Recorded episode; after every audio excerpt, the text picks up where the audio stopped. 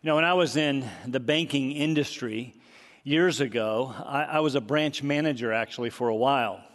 It was, it was a busy branch, so we actually had lots of tellers.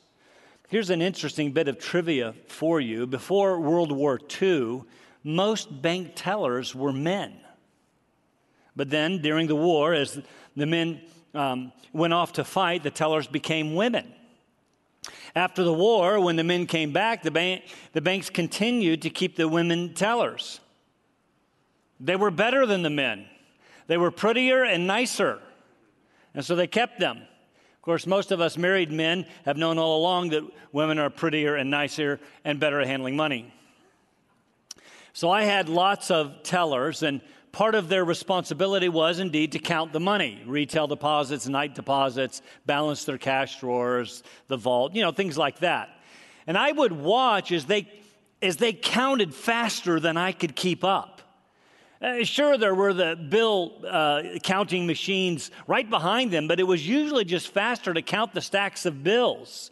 So there they would be, counting, and every once in a while they'd stop, they would hold up a bill and say, This one's counterfeit. Yes, they would then hold it up to the light, use the pen or the uh, device that affirms, you know, run it across the bill and affirms that the, uh, the real bills and detects the, the counterfeits. But my point is this they knew before they used the light or the device that it was a fake bill.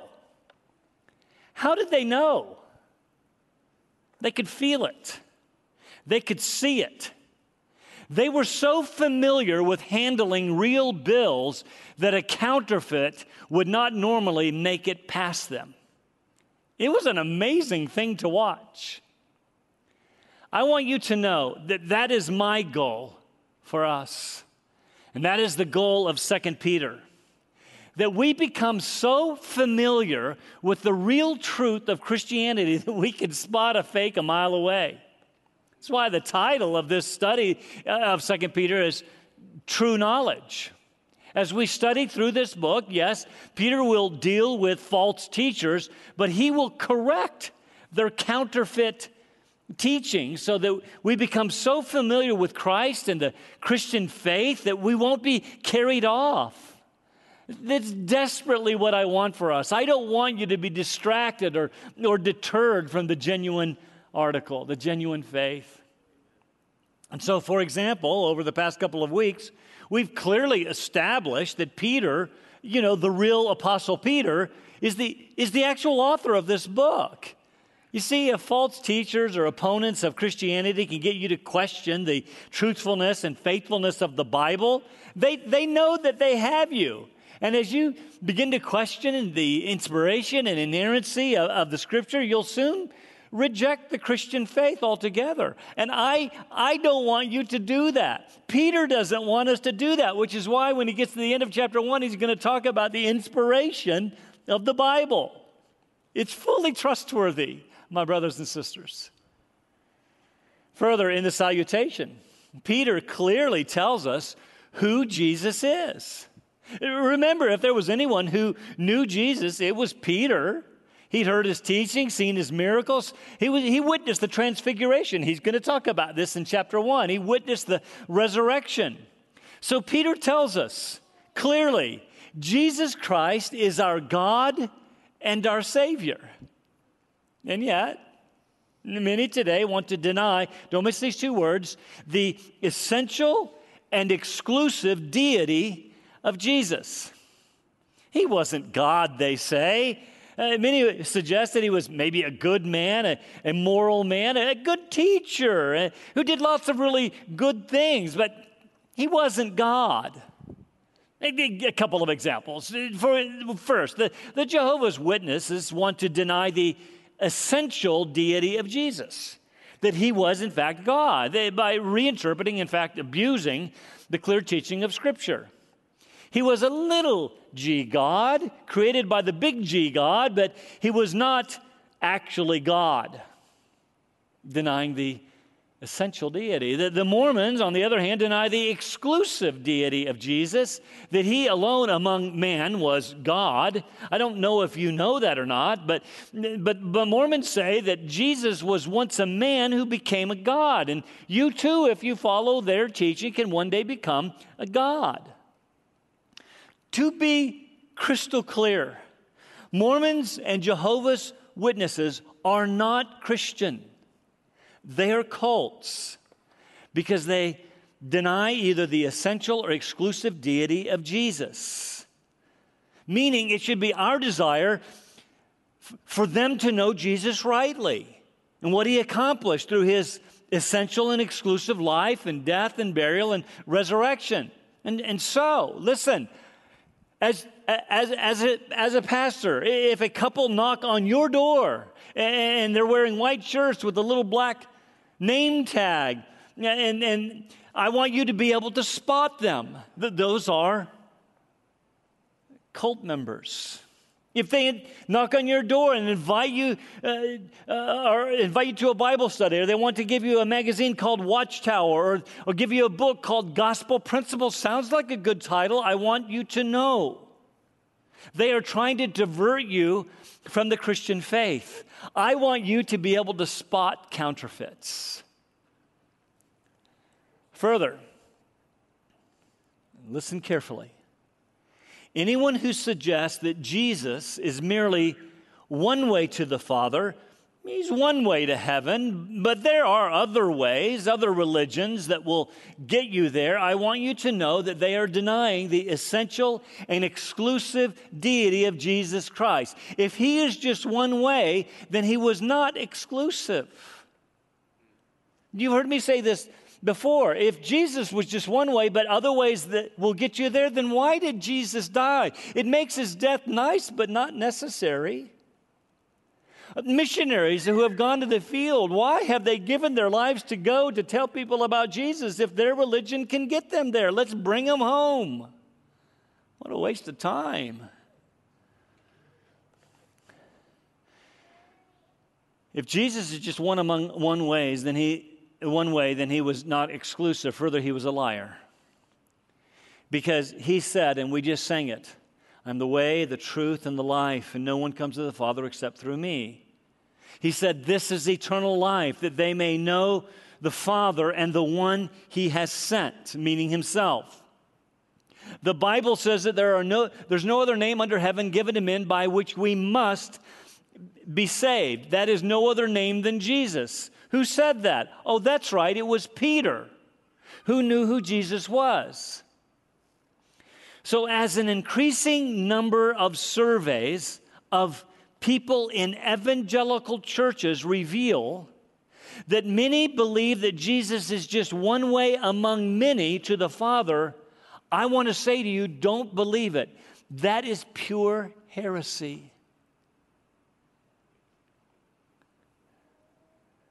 Peter starts his letter by saying, To those who have received a faith of the same kind or the same precious value as ours, by the, listen, by the righteousness of our God and Savior Jesus Christ. Meaning, Jesus is God, He, he is our Savior. When I said a little bit earlier, the Jehovah's Witnesses, they, they abuse the clear teaching of Scripture. I have their Bible in my library, and I looked this verse up, and they totally obliterate its meaning.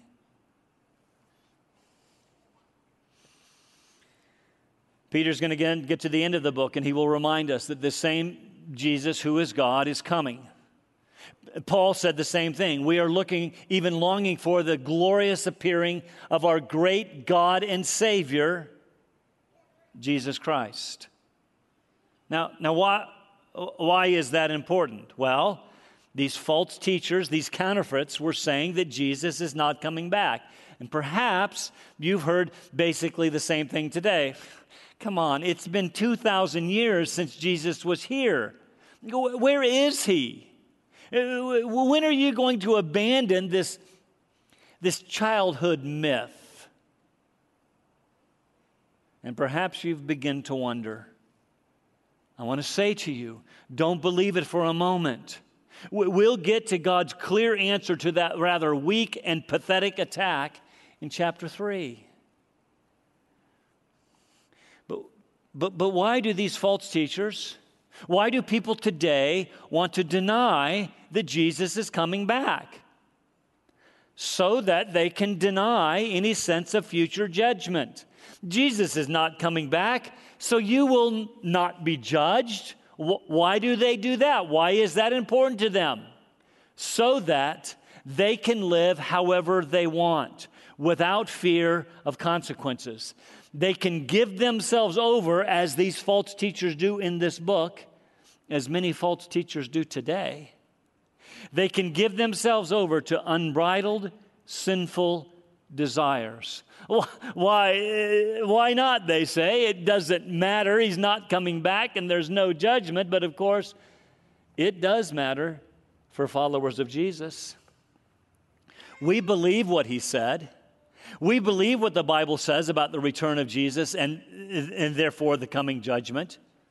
And so, after his salutation, Peter wants to make sure that we're understanding these things. And he begins with a, with a little sermon. It goes through verse 11 or so. It, will take us a couple of weeks to get through it. Um, here's how I want you to see the sermon, though. This is critically important.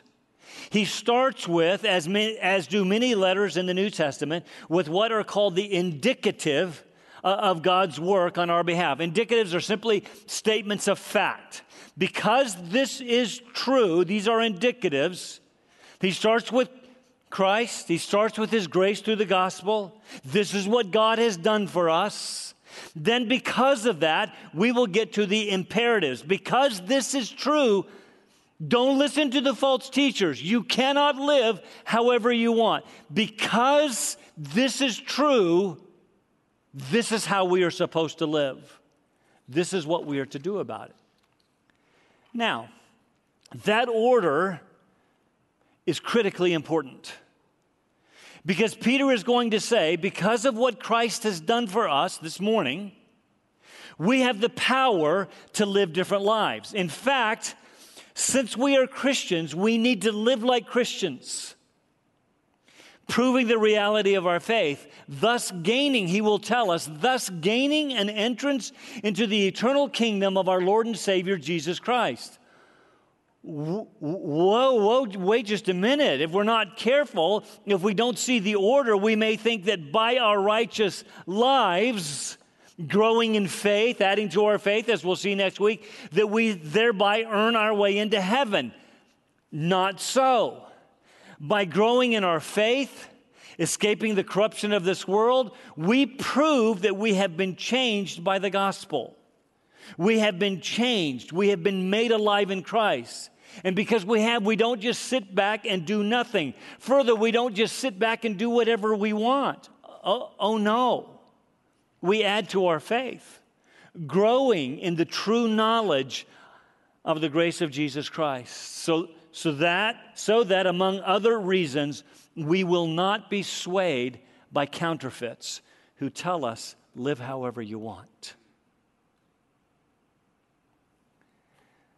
All that by way of introduction. Let's look at our text. Second Peter chapter 1, verse. We're going to read verses 3 to 11, which comprise the sermon, but we're only going to get to verses 3 and 4, so don't worry. Seeing that his divine power has granted to us everything pertaining to life and godliness through the true knowledge of him who called us by his own glory and excellence for by these, his own glory and excellence, he has granted to us his precious and magnificent promises, so that by them you may become partakers of the divine nature, having escaped the corruption that is in the world by lust. And so, because of those things, for this very reason, also applying all diligence, we're going to find that means work really hard in your faith, supply moral excellence. In your moral excellence, knowledge. In your knowledge, self control. In your self control, perseverance. In your perseverance, godliness. And in your godliness, brotherly kindness. And in your brotherly kindness, love. Here's the question Does that describe you? Are these the qualities that you are pursuing? Verse 8 For if these qualities are yours and are increasing, they render you neither useless nor unfruitful in the true knowledge of our Lord Jesus Christ. He's already taken a pot shot at the false teachers.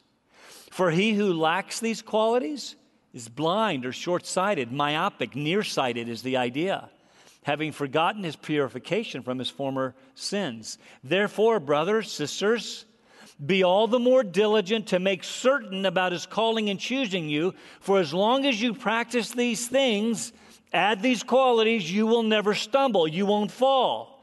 For in this way, the entrance into the eternal kingdom of our Lord and Savior Jesus Christ will be abundantly supplied to you. We must listen, we must get the order right, indicative before imperative. Because of what Christ has done for you and will do through you, grow in your faith.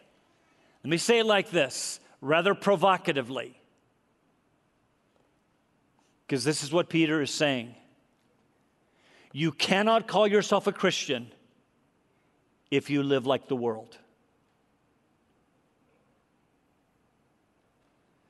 The presence of Christ in your life changes the way that we live.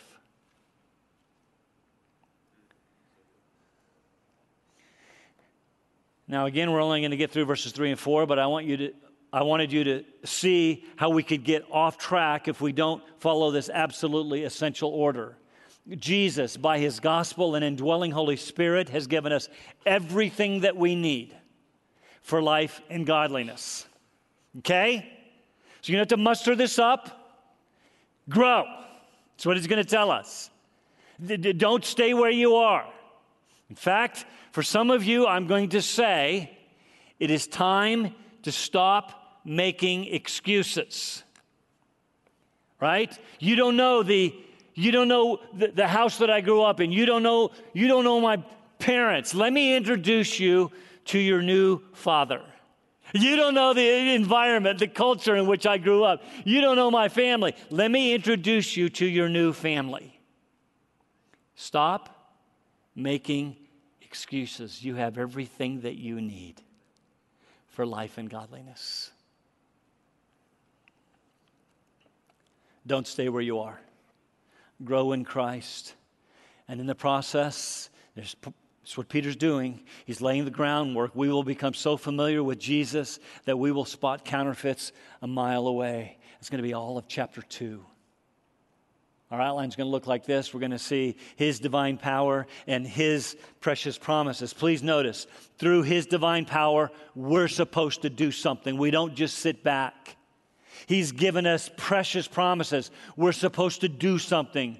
Promises and power come first through the grace of our Lord Jesus Christ. Then comes our responsibility, by the way, enabled by Him.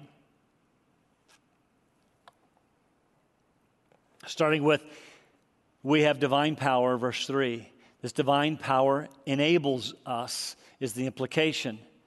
And the verse starts with a conjunction, some discussion as to whether or not the conjunction ties it with the verses before or the verses after. You can actually do that in the Greek. My translation has it the word seeing, which is really not the word, and it's really kind of a bit loose, but don't get cocky. Most other translations ignore it altogether.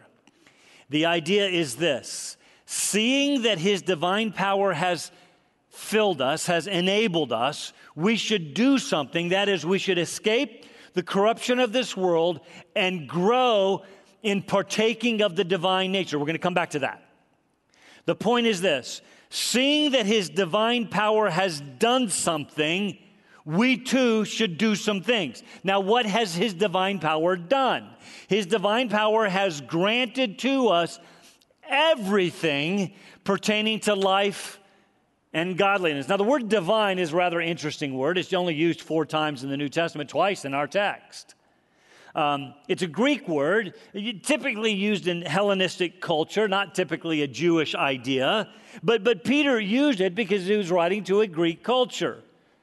Paul used it the other two times, Romans 1 and uh, Acts 16. The, for example, uh, excuse me, in Acts 17. In Acts 17, he says this Paul, he's preaching, we ought not to think that the divine nature, there it is, the divine nature is like gold or silver or stone, an image formed by the art and thought of man. It was Paul's sermon on Mars Hill to a bunch of religious philosophers. So he used some language and thought that he knew that they would understand. But I want you to catch that. He says, Listen, I want you to understand these idols are not going to do it. It just it matters which one you worship. The divine nature can't be made like these idols of gold or silver or stone. There's only one God. That's his point. You see, he goes on immediately to turn their thoughts to the true and living God. It's time to turn from your ignorance, he says to these guys, and says, For God is declaring to all men everywhere to repent because he will judge the world through one man, the one that he raised from the dead. In other words, judgment is coming from the true and the living God through his son Jesus. So repent. Does that sound familiar? Peter is doing the same thing using words this, uh, through this letter that his audience would understand, seeing that his divine power has granted or given us what? Everything.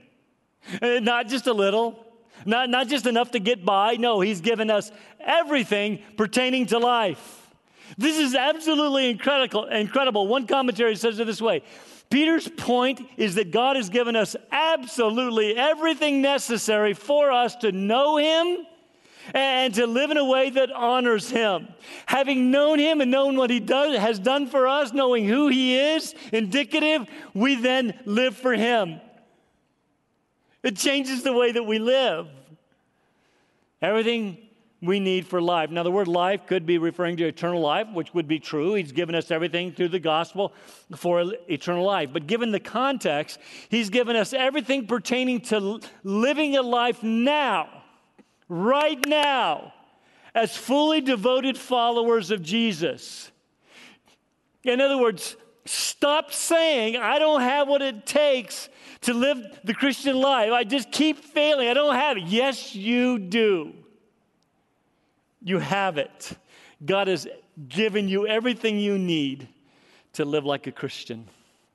Not just a Christian, but a godly Christian. His divine power has granted you all you need pertaining to life and godliness, living a godly life. This divine power is provided by implication through the indwelling presence of the Holy Spirit. I want to say this to you everyone who is saved has the Holy Spirit, so that you can right now right now, stop making excuses. You can live a holy life. You are right now, if you know Jesus, you are dead to sin. No, no longer a slave to sin. You're a slave to righteousness. It is not because you lack the power of God living within you when you sin. More likely, it's because you love your sin more than you love Jesus. That's what Jesus said in John chapter 15. If you love me, you will obey my commands. So, inasmuch as you choose your sin over Jesus, you are saying, Jesus, I love my sin more than I love you.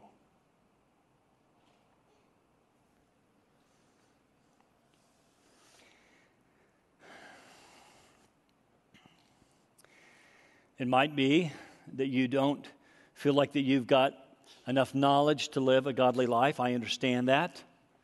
But he even anticipates that here because you see, his divine power has given you everything you need. You are not lacking anything for life and godliness through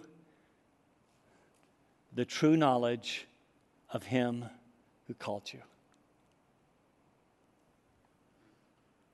It is true that true knowledge can be found primarily in the Word of God. Abs- the Bible is absolutely essential, absolutely vital. But when Peter says, through the true knowledge of Him, he's talking about a vibrant, real, growing, experiential, intimate knowledge of Jesus Christ. It's talking about being in relationship with Jesus. So you said yes to Jesus for salvation however many years or decades ago. When's the last time you spent some real, intimate, relational time with Him?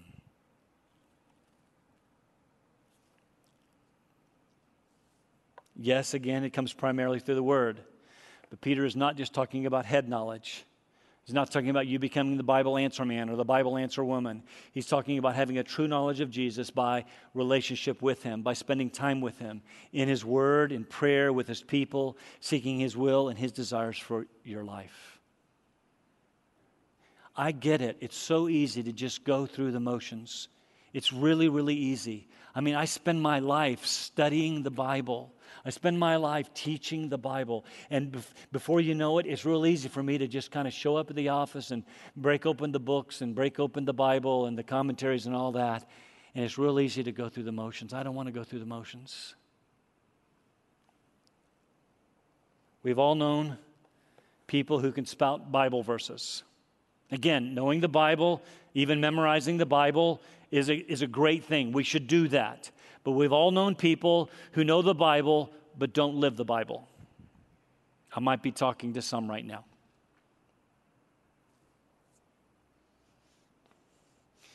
You profess Jesus, but you don't live like you know Jesus.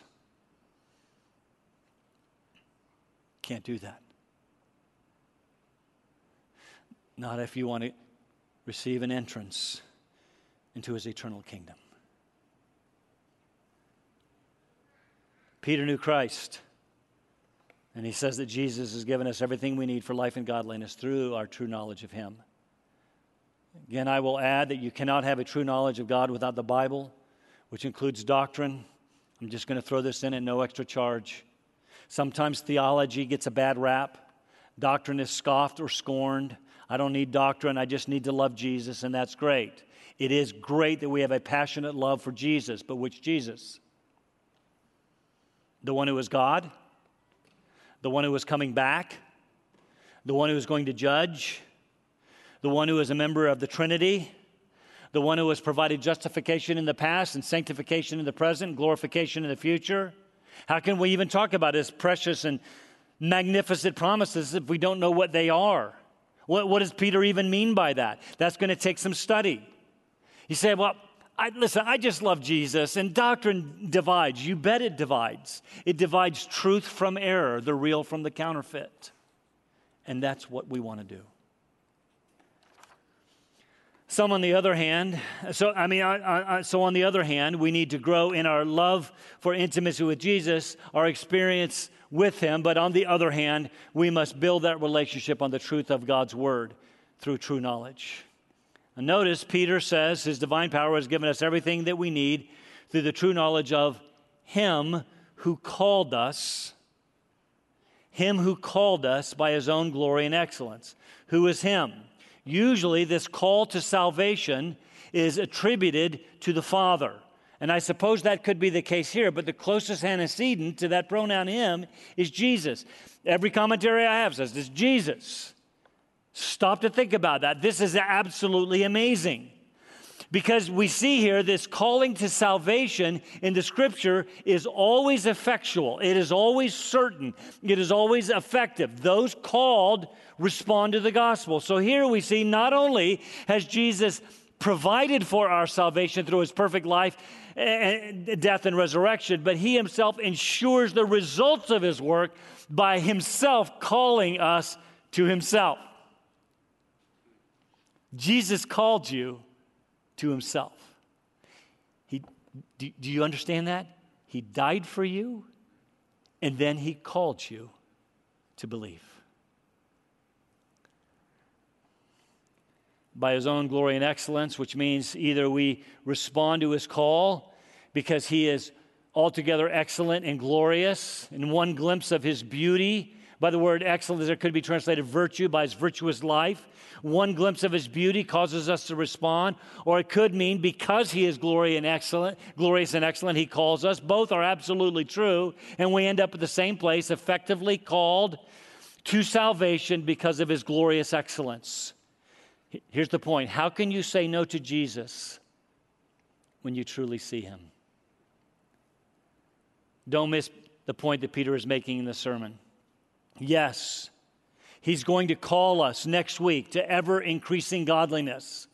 Yes, we have a responsibility. But he first reminds us that it is Jesus who called us to himself. It is Jesus who ensures our salvation by his work and effectual calling. It is Jesus who has given us everything that we need for life and godliness uh, to, to live a successful Christian life. Do you see? It is the truth of God's grace through Christ that must of necessity come first before there can ever be the imperative of ever increasing, growing in Christ likeness. Which brings us very quickly to the second point. I'll move very quickly here. His precious promises in verse 4. For by these, that is, by his own glory and excellence, he has granted to us precious and magnificent. The word magnificent is actually a superlative. By his, not just great, by greatest uh, I mean, he, he's granted to us his precious and greatest promises. Now, what are those? Well, there are lots of places in the, in the New Testament alone where we see uh, that the scripture used the word promise to us. Look at them. There's the promise of a Savior. There's a promise of His resurrection. There's a promise of salvation. There's a promise of, uh, uh, of the gospel. There's a promise to Gentiles of salvation. That's glorious. There's a promise of the Holy Spirit, the promise of eternal life. In every one of these except one, the word promise appears. There's a promise of our future inheritance, the promise of His presence. That's the one where it doesn't appear, but is there by implication. He will never leave us nor forsake us. The promise of His second coming. There's a promise of a new heaven and a new earth. Do you see everything? Everything that is promised you? These are indeed magnificent promises. Lots of promises, many more I could mention. But what is of particular importance for us in our study of 2 Peter is the way Peter uses the word promise in the book, particularly in chapter 3.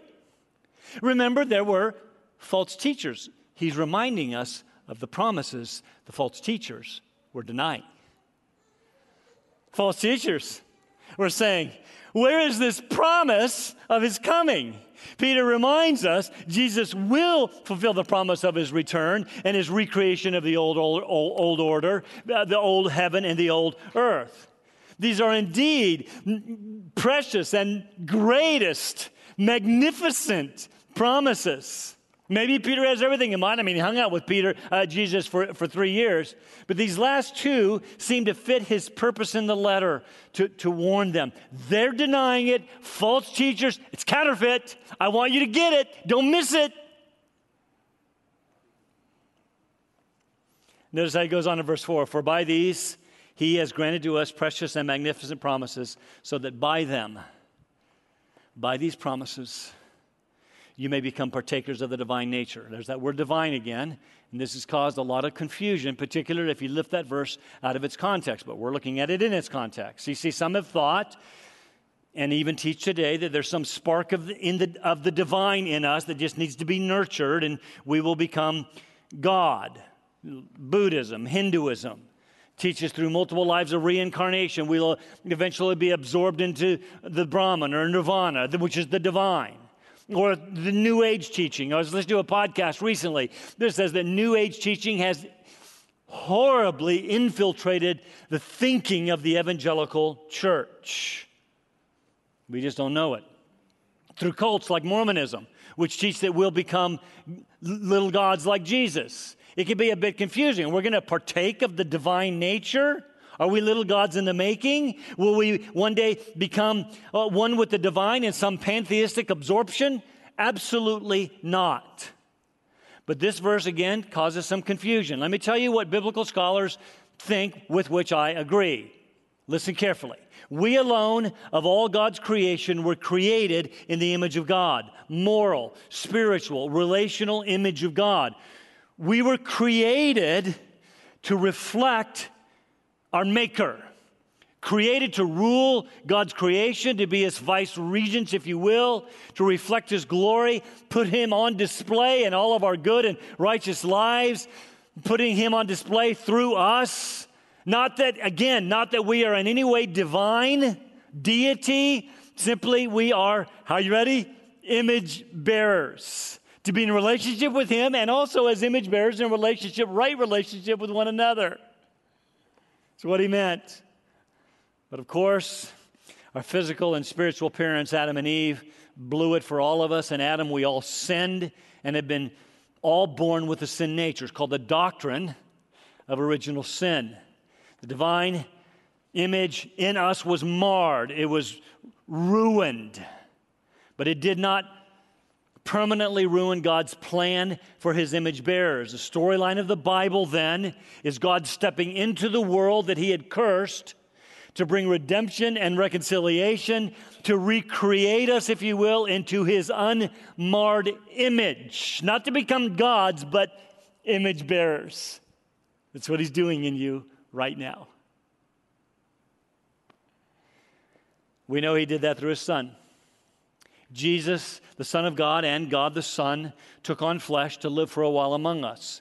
But unlike us, he did not have a sin nature. Some debate about that, but I believe it's because he was born of a virgin. He didn't have an earthly father through whom the sin nature was passed. Again, lots of argument about that. He was born of the Holy Spirit. The power of the Most High came on the Virgin Mary. He was born, th- therefore, of the Holy Spirit and not of a human fallen man. Again, not only did he not have a sin nature, if you were with us in our study of the book of Hebrews, he never sinned. You know that. He was perfect. And so, having never sinned, he did not deserve the wages of sin, which Paul tells us is death. The wages of sin is death. Jesus never deserved to die, even in his flesh, because he never sinned. But die he did. You see, he took our sins in his body on the cross, Peter tells us in his first letter. He died in our place. We call it a substitution. He t- died in our place, substitutionary atonement. The good news is he did not stay dead. He was raised on the third day, on the first Easter Sunday morning. And by his resurrection, he was proven with power to be the Son of God. His work was finished and it was accepted by the Father. And so, those who believe in Jesus as Lord, that is, as God, that he died in our place for our sins, was raised again. Those who repent of their sin and turn in faith and trust to God through Jesus have sins forgiven. And God then gives them his promised Holy Spirit. And through his indwelling spirit, we have the divine power. Uh, do you see where I'm going with this? We have the divine power to grow. We have everything that we need for life and godliness through our knowledge of Jesus. And as such, we, we, we become partakers of the divine nature, not just because of the indwelling presence of the Holy Spirit, but we actually, listen to me, we actually begin to grow in sanctification. That is, we grow in holiness right now. The image of God has been initiated through salvation and is being restored in us, such that we can put on in increasing measure the likeness of Christ. That's what it means to be a partaker of the divine nature. We will be like God. When we, when we see him, we will be like him, for we will see him as he is. He who has this hope in himself purifies himself even as he is pure, you see. How do we do that? Verses 5 and following next week. But don't miss the flow of the argument, and I close. To those who have received, been granted a, a, faith of the same kind as ours by the righteousness of our God and Savior Jesus, grace and peace be multiplied to you in the knowledge of God and of Jesus our Lord, seeing that His divine power, Jesus' divine power, has granted given to us everything pertaining to life and godliness through our knowledge of Him who, who called us by His own glory, His own virtuous, perfect life, excellence. For by these He has granted, given, do you see? Third time. We are the recipients of God's gracious giving through His Son, in, indicative first before there can be imperative. Look at everything that He's given to you. He has granted to us his precious and magnificent promises so that by them you may become partakers of the divine nature. So that by all God's good gifts, having received everything, we can start seeing the image of God renewed in us and we can start reflecting His glorious and excellent image. My brothers and sisters, we have a responsibility to do that. And it starts with recognizing that we have escaped right now. We've escaped the corruption that is in the world through lust or by evil desires right now. You've escaped that. Doesn't mean you're sinless, but it means you have escaped that because you are no longer slaves to sin. It's time to stop making excuses and start living for Christ. How? By the eight virtues we're going to look at next week. Let's stand for prayer.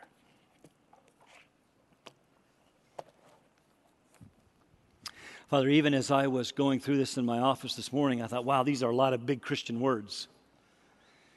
And, and, and yet, there's a lot of biblical, doctrinal, theological, eternal, important truth uh, in, in, in these verses.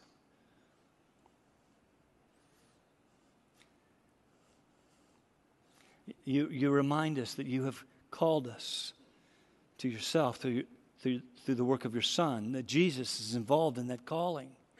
We, we, we see his beauty, and we've said yes. And having said yes, we, we've received the forgiveness of sins, and we've received the promised Holy Spirit. And, and then, by that gift of faith, we begin to add to that, and we grow in ever increasing measure to be more and more like Jesus.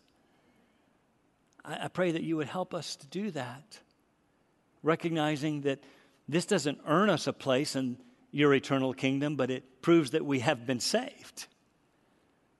And, and therefore, we have a place in your eternal kingdom. So help us to live, not only call ourselves Christians, but to live like Christians because we can, because we have divine power, because we have your magnificent promises. Help us to live by them, I pray, in Jesus' name. Amen.